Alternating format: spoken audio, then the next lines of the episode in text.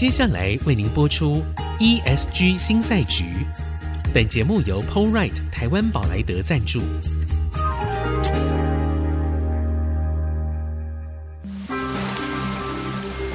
这是企业永续的世纪挑战。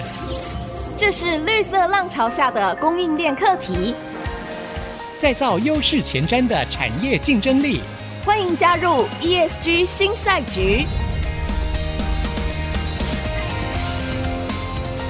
掌握先机，创造新局。欢迎来到 ESG 新赛局。我是节目主持人、人工智慧科技基金会执行长温怡玲。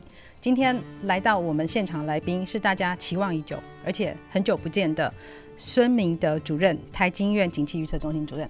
主持人好，大家好。好，我们在上一集的节目里面，我们谈到了 COP twenty seven。那其实 COP twenty seven 也已经是将近半年前的事情哦。那在这个半年当中，这个世界发生了非常多的事情，各种奇奇怪怪的，以前没有发生过的。所以呢，我们今天特别请孙主任来跟我们解疑一下哦。那但是我们先回到一个，我们以前从来没有请教过孙主任哦，就是景气预测这件事情啊。景气预测中心啊，听说孙主任常被误会是气象预测中心。好，但不管如何，这两件事情它有一个共同点，就是大家会觉得它必须要够准才会有用。好，那到底啊，应该要有多准才算准？还有。很多人也想问，到底那么多国内外的预测机构，大家的数字都不一样，哪一家才是最准的？好。每一年在农历年前啊，你会发现以前常常有农民历这件事情。什么叫农民历呢？以前古时候是农耕社会，农业占的比重比较大，农民的人数也多。那农民对于第二年什么时候应该耕种，什么时候应该收成，应该做哪些事情，嗯、他们必须要有轨迹可循。所以过去的天文学家，他们就会把过去一年什么时候是春分，什么时候是夏耘、秋收、冬藏，它会有二十四节气。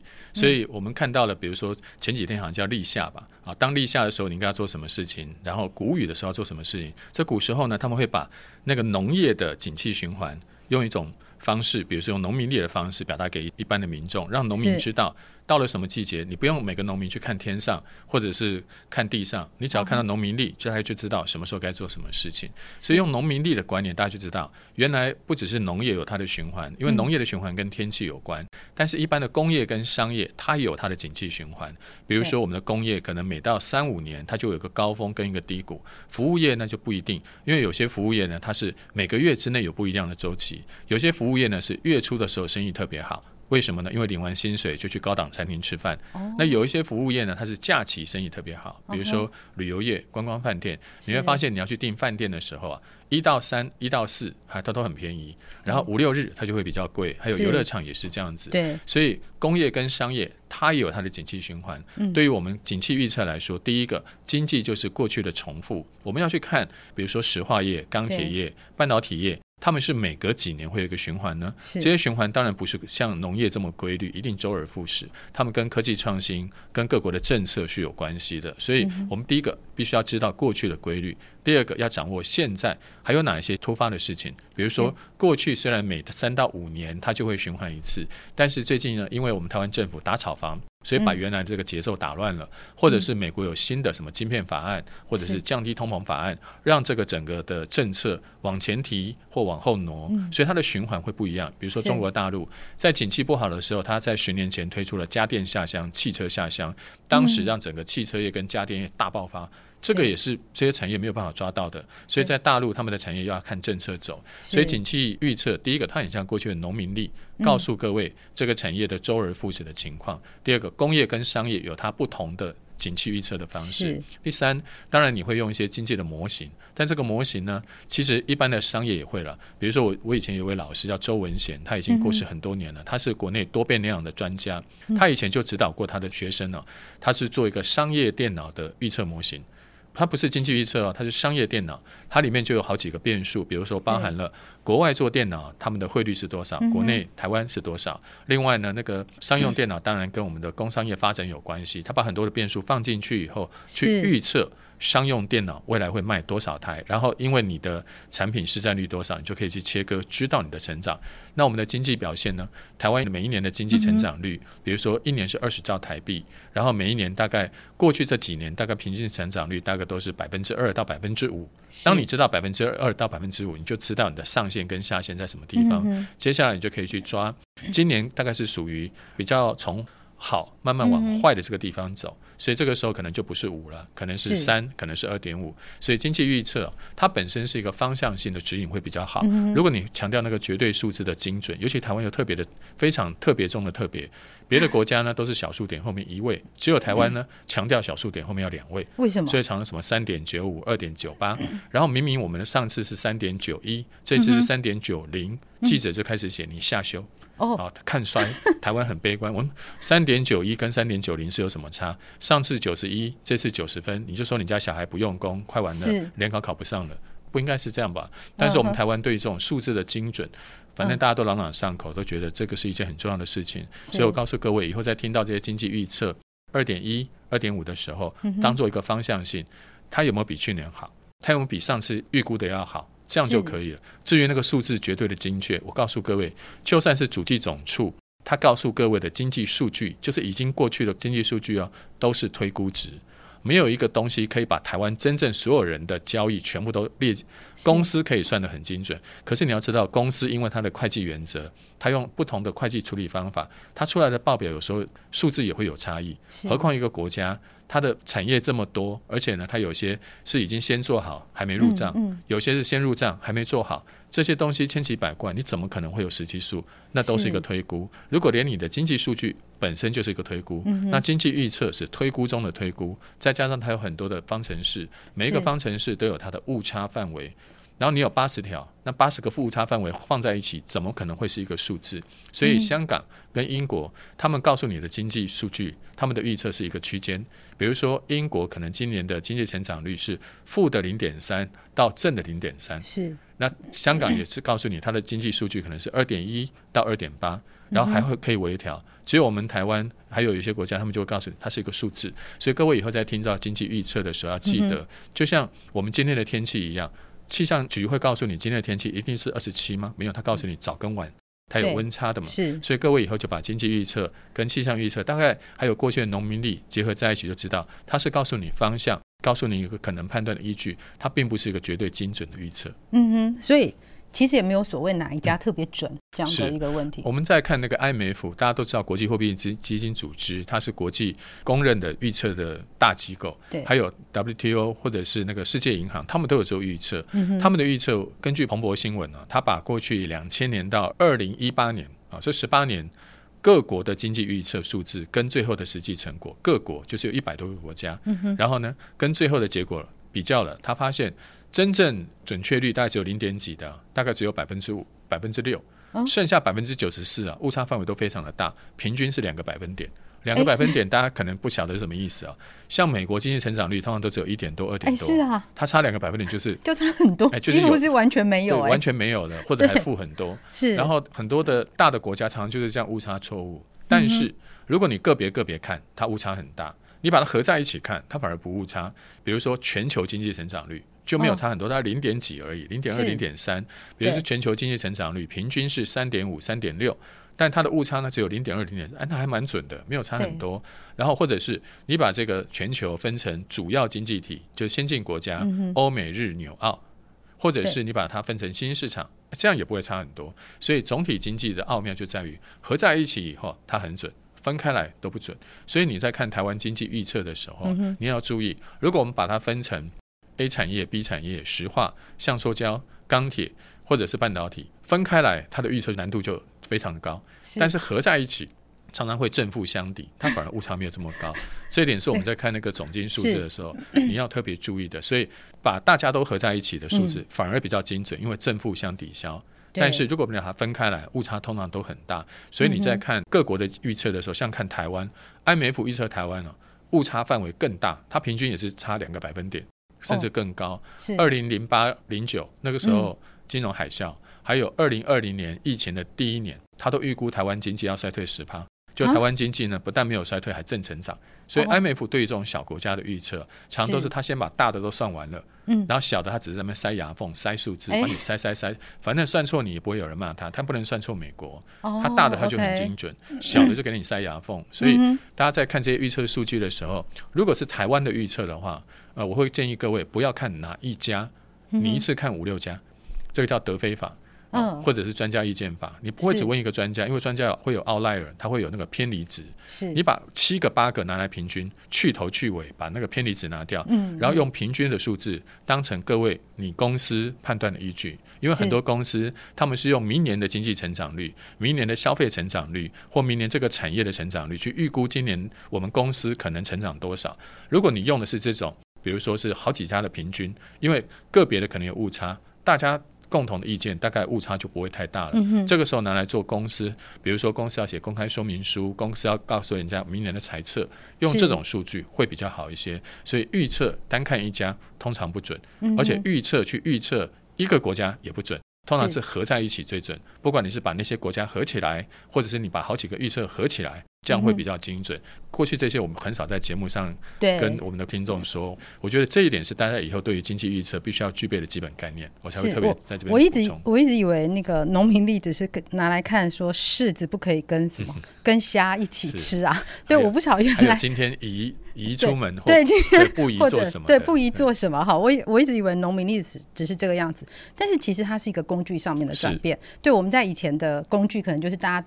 家家户户都有农民历，但是现在不是啊。那其实我们在讲到整个产业也是，我们在观测上面，比如说我们以前看的很可能就只有景气，但是接下来景气里面我们会把碳排这件事情会放进来当做是一个重要的指标。好，所以这件事情到底接下来会怎么样转变？我们先休息一下，待会儿再回来。迎回到 ESG 新赛局，我是温怡玲。今天在我们现场来宾是台经院景气预测中心主任孙明德主任。好，那刚刚主任呢告诉我们，从农民力啊一路到那个景气预测。好，那其实我是很想问说，那所以问主任气象，你会生气吗？不会生气，不过我觉得一般的企业啊，应该把农民力这种观念啊，用在自己公司平常营运规划上。比如说，你知道今年某几个月可能发生哪几件事情，在我们公司讨论未来下一季的营运展望的时候，就要把这些事件放进去啊。比如说，土耳其即将大选，大家都知道，土耳其这个总统已经做了二十几年，然后他的政绩其实并不是那么好，他的物价上涨率，官方公布四十趴。外面认为有七十趴、一百趴，那土耳其的物价是涨一倍多的，所以民众对它并不是很满意。那可能土耳其就会有一些震惊的风险。嗯，那土耳其万一有震惊的风险，假设我们公司刚好在土耳其有设厂，你要知道，土耳其今年地震的时候，就有很多台厂。包含科技大厂都对那个很关心啊。是。那土耳其接下来大选怎么会不列入你公司震惊风险的排程呢？这个不是我们农民历里面就要讲的，说今年呃几月到几月，嗯、比如说什么灾星会来或者什么的。古时候是迷信啊，可能认为这颗星那颗星的日食月食之类的。对。嗯、但是现在的人应该有这种观念，你要把今年。比如说哪个国家总统大选，或哪个国家有重大的事件要公布，比如说联准会的升息，这些东西对很多行业都很重要。你要把它列入你的排程，到时候就要请我们的同事去评估它可能产生的新的影响，跟我们对我们公司的营运会不会有什么不一样的地方。所以农民历并不是一个过时的观念，农民历其实是一个很科学的观念，只是我们都把它当成传统的迷信。但如果你的公司如果能够把农民历这种观念放在这一季，今年可能有哪些事情影响到我们公司营运的正经情势变化，我想这个对各位就非常有帮助了。对，它其实是一个观念上面的转换嘛。对，所以这个事情呢，以后大家看到主任的时候，可能不要问他说，呃，那个气象啊，对，就今天温度怎样，嗯、可以问他说，哎，接下来哪边有什么震惊大事？啊，这样问他通常也很难一次告诉你。所以呢，可以那个来请教台经院景气预测中心，哎，他们是有做这样子的一个咨询服务，对，咨询服务哦，对。没有，我没有在置入的意思啊，我只是觉得这件事情很重要。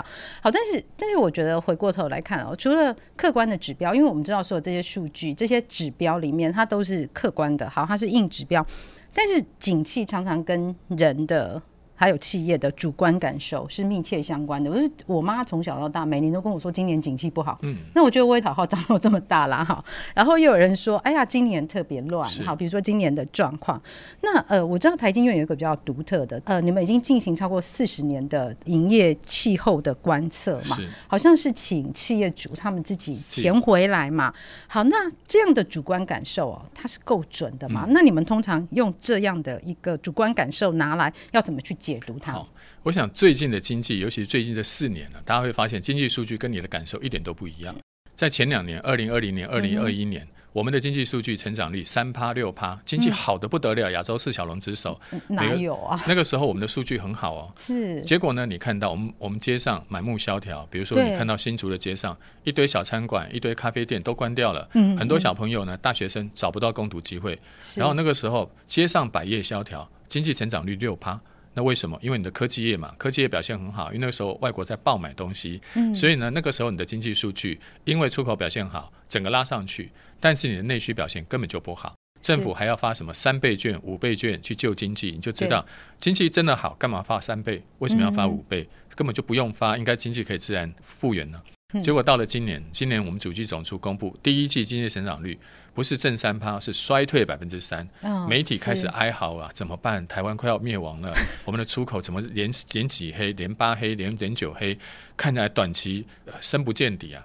结果呢，你去看看我们今年从过年四月初的春假，五月初的劳动节，你到什么餐厅都挤满了人，都订不到位置啊，对，订不到人，高铁买不到车票，出国班机班班客满。然后呢，到日本看樱花的人比樱花还要多。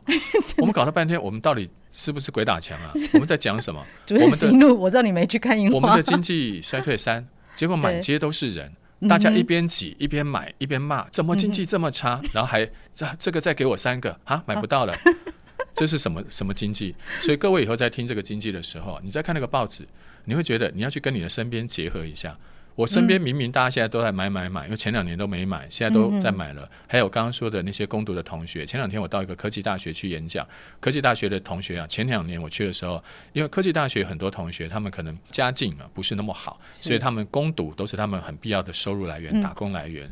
前两年他们找不到攻读机会哦，包含你看像台科大。前两年我也听到老师说，台科大的同学也不好找一些什么攻读的机会，但去年今年不是了，现在这些工读机会全回来，因为餐馆也开了，嗯、然后各个餐饮业都需要人，就还找不到人，店长快要累到爆肝了，也找不到人，结果那些小朋友去哪里？小朋友去街上送外送。他们不要再对你们端盘子，跑去送外送，送外送比较好赚。还有本来是在公司旅游业做导游的、做领队的，现在跑去开 Uber，他们也不要回去了，因为他们觉得这样我比较自由，而且我也不知道旅游业今天好会不会明天又不好啊，还会受什么大陆政策影响？没有，我这个不受影响，我每天去开 Uber，所以你会发现我们主观的认为的景气，其实是我们的身边的消费，但我们政府的统计常常是根据我们的外销。所以，比如说台积电，它卖东西卖很好，哇，台湾整个数据就上去了。但是，当台积电正在发光发热，前两年生意很好的时候，嗯、我们街上的消费其实没有直接被带动。好，那最近大家也听到了说，科技业最近的表现没有像前两年这么好。其实我们反而街上服务业很好。所以各位以后要记得，我们台湾的经济数据是跟外销、是跟制造连接在一起。但是我们民众的感受是跟服务是跟消费连接在一起，所以以后你再说经济好不好，就像刚刚我们主持人说的，麻烦你要先搞清楚，我处在这个环境，比如说我在科技业上班，像我们像我们爱惜之音很多的听众都是在在那个科技业工作，我们当然可以感受到欧美表表现不好，但如果你做的是服务业、餐馆、零售业，那他最近的表现很好。你要是卖车子，那今年恭喜你可以交车了，前两年是。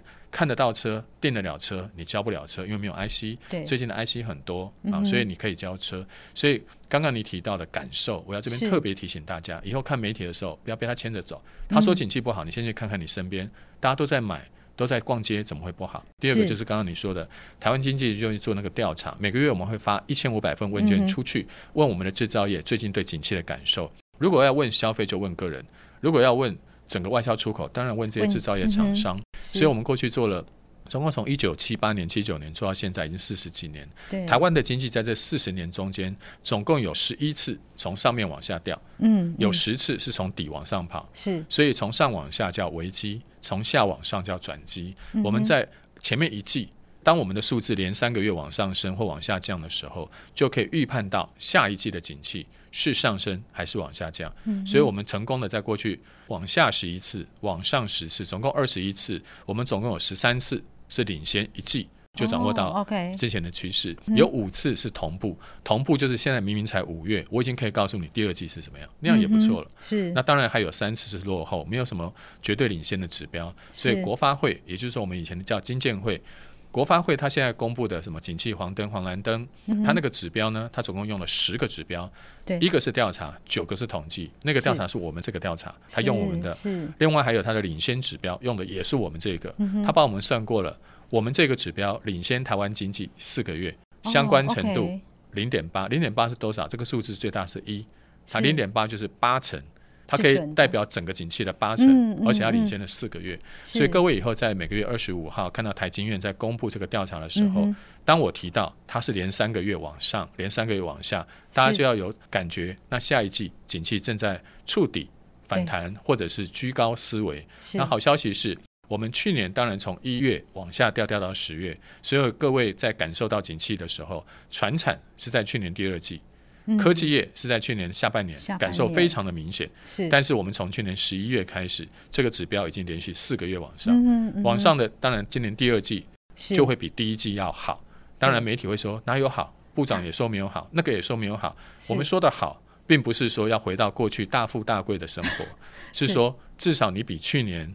都找不到订单，哀鸿遍野的时候要好一些，嗯嗯嗯，所以只能说相对比较好，不是大富大贵。因为媒体很喜欢说哪有好，因为他们希望你要看到不好，你的眼球才会吸过去，啊。要是看到好，你一定觉得，哎，啊，那我就去做生意，我去赚钱就好了。是我感觉一直被攻击啊。为什么？对媒体啊，一直都是媒体的问题。你你不是媒体啊，您现在已经是一个专业的执行长。是是是。所以很多外面人在讲的时候，他们常会用一个负面的词去吸引你的标题，比如说谁撞车，谁累残，没有这些你不会看，但是看了这些对你并没有帮助。所以我们要抓到的是那个转折点。目前的景气正在从谷底翻往翻扬，那个往上是能往上多少，那就很难说，但至少。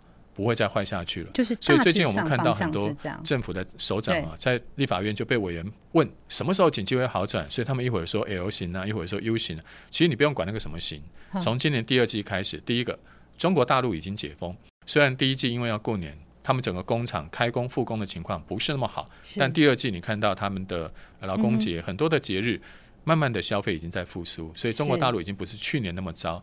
中国大陆有很多人质疑，哎，他的三月的数据出口怎么那么好？一定造假。我们台湾有很多，一听到大陆就说他是假。是、这个时候你去想想看，他去年三月在干嘛？他去年三月在封锁。是。他去年三月封锁，那等于是考试成绩只有二十分。对。这次考了四十分，所以成长率当然一百分之百。你怪他，他成长率没有造假，是因为考得很差。是。所以最近的大陆正在解封，嗯、然后再加上俄乌战争。